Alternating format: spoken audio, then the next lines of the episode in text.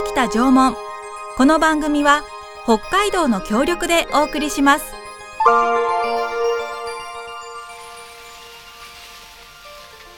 私たちが暮らすこの北海道には1万年も前から縄文人が暮らしていました豊かな自然に囲まれて森では木の実や山菜を取ったり鹿の狩りをしたり海や川では鮭やホタテなどの魚介類を取って食べていました自然の一員として争いもなく仲良く暮らしていたのです。この番組は2021年7月に世界文化遺産への登録が決まった北海道北東北の縄文遺跡群についての情報発信と1万年以上にわたり採集漁労狩猟により定住した縄文時代の人々の生活と文化をお伝えする番組です。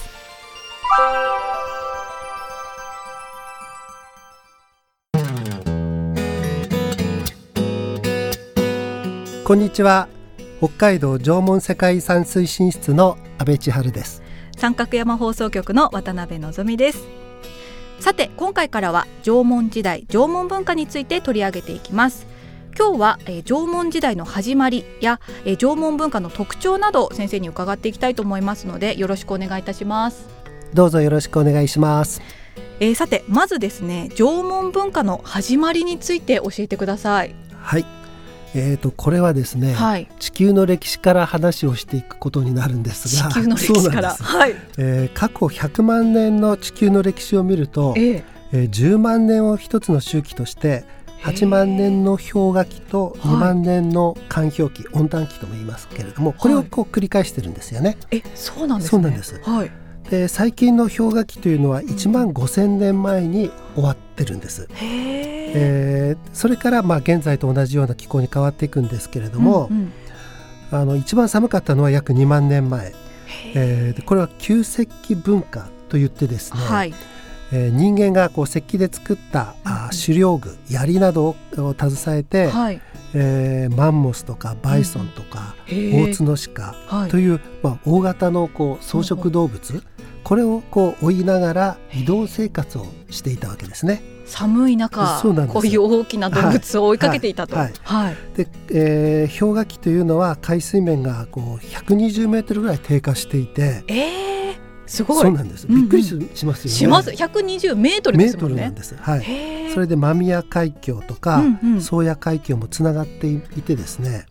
北海道っていうのは、はい、あの大陸から伸びる岬のこう先端になってたわけです。はあ、はい、なるほど。そこでこう大陸から人々が、はい、動物を追いかけてですね、うんうん、えー、移動してきた。ということなんですよね。えこれ間宮海峡と宗谷海峡がつながっていたっていうのは、はい。ロシアとカラフトと北海道がつながっていたっていうことなんですか？はい、へえ面白いですね。ね、ただ津軽海峡というのは、はいえー、140メートルありますので、はい。えー、津軽海峡はつながってないんです。ですから、はい、そのブラキストン線というのがあって、えー、例えばえー、ヒグマとツキノワグマとか、はい、北海道にはイノシシやサルがいないとか、うんうん、こういった動物の違いがあるんですよね。じゃあ、はい、やっぱり北海道と本州ってそういうところでも文化というか生物とかも変わってきているっていうのはそうなんです。だから縄文時代になって船ができて交流していくまでは、はい。全く別だったというふうに考えても間違いではないというふうに思います。ちょっと壮大な話になっておりますけれども。ですね。はい、ところがさっき言ったように1万5千年前に、はい。えー、氷河期が終わって温暖化が始まっていきますよね。はい、そうすると海水面が一気に120メートルも上昇してで北海道はようやく独立した島になるわけです。うんうんはい、その時に九州と朝鮮半島の間の対馬海峡、うんうんうんはい、これも閉じていたんですが開いて、えー、海水面が上昇したのでね、はい、それで暖流の対馬海流というのが日本海に流れ込んで北上していくわけですね。はい、で暖流って上の方を流れていきますし、はい、あの水蒸気を発信しますから、はい、で季節風によって夏は雨が降り、えー、で冬には大雪が降るというような日本海側の、はい、日本海側の気候ですね、はい、太平洋も黒潮があ。の流れていくので、はい、それで、えー、夏は雨が多く台風とかですね。冬には大雪が降ると。こういった温暖湿潤な気候に変化をするわけです。そういう中で、はい、マンモス動物群というのが、うん、さっきのバイソンとか。そうですね、はい、それがこう絶滅するわけですね。いや寒い時期にしか生きられなかったってことなんですね。はい、そうなんですね。あの、うんうん、よくマンモスはどうして、えー、絶滅したんですかっていう人が、はい、いて、はい、で、えー、食べ過ぎたんだとか。日本 人間が食べ過ぎたんだ。絶滅させたんだっていうふうに言われますが、そうではなくて、うんうん、えー、これも気候変動が一番の大きな理由だと思うんですが。えー氷河期というのは寒いけれども乾燥してるんですよ。だから、はい、あの雪が降らないのでなるほど。あの草も食べられるんですね。冬でも。そうなんですか、はい、ところが、はい、温暖化になって、雪がどか雪が降ると、えー、えー、要するに草が食べられなくなっちゃって、はい、おそらくだからそれで餓死したんだろうというふうに思います。はい、ただその代わりに、はい、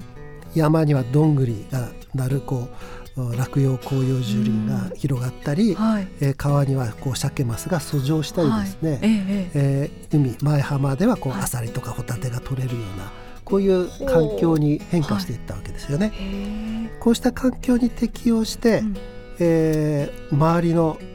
身の回りの自然の恵みから食料を得て定住生活をするようになった。これが縄文文化の始まりなんですよね。温暖な気候になって、うん、でこういろんなこう植物が出てきたりとか、ね、こういろいろ環境が変わる中で縄文文化みたいなものができてきたと、はい。はい、そうなんです。だから大きく考えていくと、はい、地球規模の気候変動があって、それに適応していく中で縄文文化が生まれたというふうに考えていいと思います。へえそうでしたか。あの縄文文化ってさっきからもね、はい、言ってますけれどもこの縄文文化の特徴とか、はい、あと北海道にもね縄文文化ってありましたけれども、はい、この魅力みたいなものも教えてください。はい。えーと、まず縄文文化の特徴ですけれども、これはもう移動生活から定住生活の転換なんですね。うん、はい、これがまあ旧石から、えー、縄文への転換でもあるんですが、はい、定住革命という言葉があるんですけれどもね。定住革命、はい、はい、それまで移動生活をしていたあ歴史の方が圧倒的に長いわけです。そうですね、はい、はい、えー、ところが定住をしていくということは、うん、まあ、人類史にとっての大きなイベントなわけですね。なるほど、はい、はい、でこの定住生活というのはですね、はい、普通は農耕とか牧畜、はい、小麦を作ったり米を作ったり、はい、あと牛や羊を飼ったりですね、うんうん、こうやって食料がこう安定して、うん、しかもこう余剰生産ができて、それが備蓄できる、はい、それによって初めて定住するというのが、えー、まあ、世界的な、うん、あの流れなんですよ。はい、ところが日本の場合は、はい、おそらくこの生物多様性に富んだ環境というものがあったからだと思いますけれども、はい、狩猟とか漁労とか採集という、うんうん、この自然の恵みだけで定住を実現させて、まあ、1万年も続いたっていうのがこれがやっぱりすごいことだなと。いうふうに1万年続いたんですもんね。はい、はい。でただ自給自足していただけではなくて、はい、翡翠やアスファルトなどのこう遠隔地の交易なんかもありますし、うん、あの漆工芸とかね、はい、えーと、土偶作りだとかね、はい。えー、こういった技術や精神性、えー、これにも目を見張るものがあるなというふうに、思いますね。すごい。定住革命っていう言葉があるんですね。はい、そうなんです。うん、はい、しかもその定住の中でもすごく縄文時代縄文文化っていうのは珍しい定住の仕方だったっていうところが特徴なんですね。はい。はい、えー、こういう縄文の遺跡っていうのがまあ7000箇所以上北海道にはあるんですよね。7000箇所もあるんですか？す厳しいこう自然環境の中でもたくましく生きてきたという、まあそういうことを感じさせてくれるのが北海道の縄文遺跡の群の魅力かなというふうにも思います。はい。まあ整備公開されている遺跡というのはあ15箇所ぐらいなんですけれども。はいまあ、各地にはもう資料館とか博物館がありますので、はいうんうん、そこにもぜひ訪れていただきたいなというふうに思います。えー、すごい。7000箇所、はい、もしかしたらまだ見つかるかもしれないですか？そうですね。すごいですね、はい。そしてあの北海道の土偶の中で一番有名なのが 中空土偶だと思うんですけれども、はい。はい、こちらについてもちょっと詳しく教えていただけますか？はい。あのよくあの空中土偶っていう人がいるんですけれども、はい、まあ、浮き上がってるわけではないので、中が空洞に作られているということですね。が中空土偶ですね。で背丈が41.5センチあって、中空のタイプではまあ国内最大というふうになってます。はい、はい。でこれはあの発掘調査で、えー、出土したものではなくて、うんうん、えー、地元の主婦の方があ昭和50年にですね、はい、えー、自分の畑でこうじゃがいもを掘り起こす時に 出てきたと。ねすごい、で最初はじゃがいもかと思って、ええ、泥を取ったら、はい、あと目と鼻と口が出て出てきたので なんか腰を抜かすほど驚いたというふうに言ってました、そうですよね、はい、あ安倍先生その方に会ったことがあるんですね、はい、直接話を聞きました。そうですか、すごい、はい、最初はもうたたりがあったらいけないと思って、はい、なんかむしろをかけてお寺に相談しに行ったそうなんですよね。なんかちょっと怖いですよね。びっくりしますね、はい。当時のあの中学生の娘さんが、お母さんこれ埴輪じゃないって言って、はあはああのそれで教育委員会に届けてくれたというエピソードがあるんです。はい、あの埴輪はあの古墳時代なので、ね、道具なんですけれども、はい、でもそういう経過があって、うん。はい、今に残ってるということですよね。すごいです、ね、その娘さんがいなかったら、はい、今頃あのお寺の無縁仏さんと一緒にこうなんか 祀られていたかもしれない。そうですか。はい、えー、そんなあの中空土偶ですけれども、当時は南茅部町というところで見つかった、はいはい、ということですよね。はい、で今はあの函館市の縄文文化交流センターにまあ常時展示ね、ということでね、はい、されてますね。はい、あの、はい、ぜひ会いに行っていただきたいなというふうに思います。でこの、まあ土偶のこの中空道具の話はこう奥が深いのでまたあの別途ゆっくりお話をしたいなというふうには思いますので、ね、はい、はい、ぜひあの、はい、熱く語っていただきたいなと、はい、これ語るとね止まらない止まらないですね。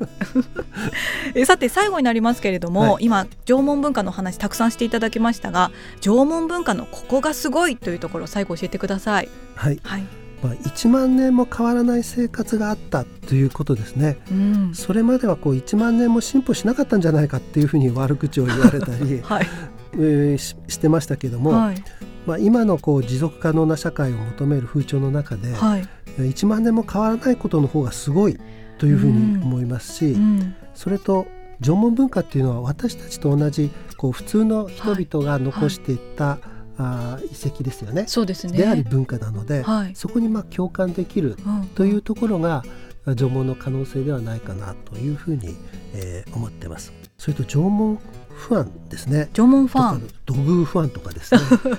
昔はかなり年配の人がこの縄文に関心を持ってきたんですけどもで、ね。はい、でも今はこう女性とか若い人たち、はい。はい、この縄文愛、縄文ラブの高まりというか これにねやっぱりね驚いてます。ねすごいですよね。すごいですよ。うん、あの札幌も函館もまあ全道で盛り上がってるという感じで、はい。まあ、戦士文化でこれだけファンが多い分野はないのかなというふうに本当ですね、ね、戦国時代とか江戸時代とかはやっぱファンが多いですけれども、刀女子そうそうそう。いますけれども、こうこの縄文時代のファンになるって魅力がたくさんあるんだなっていうのが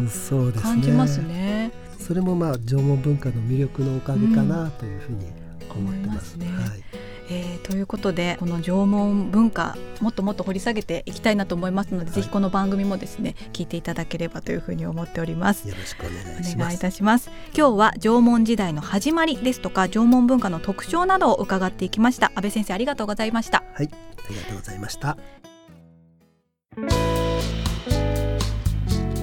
この番組ではメッセージをお待ちしております。北海道北東北の縄文遺跡群について縄文時代縄文文化について疑問に思っていること。安倍先生に聞いてみたいと思うことがありましたらぜひメッセージを寄せください。メールはリクエストアットマーク三角山 .co.jp ファックスは札幌011-640-3331お手紙おはがきは郵便番号063-0841札幌市西区八軒一条西一丁目二の五三角山放送局までお願いします。次回もお楽しみに。北北縄文この番組は北海道の協力でお送りしました。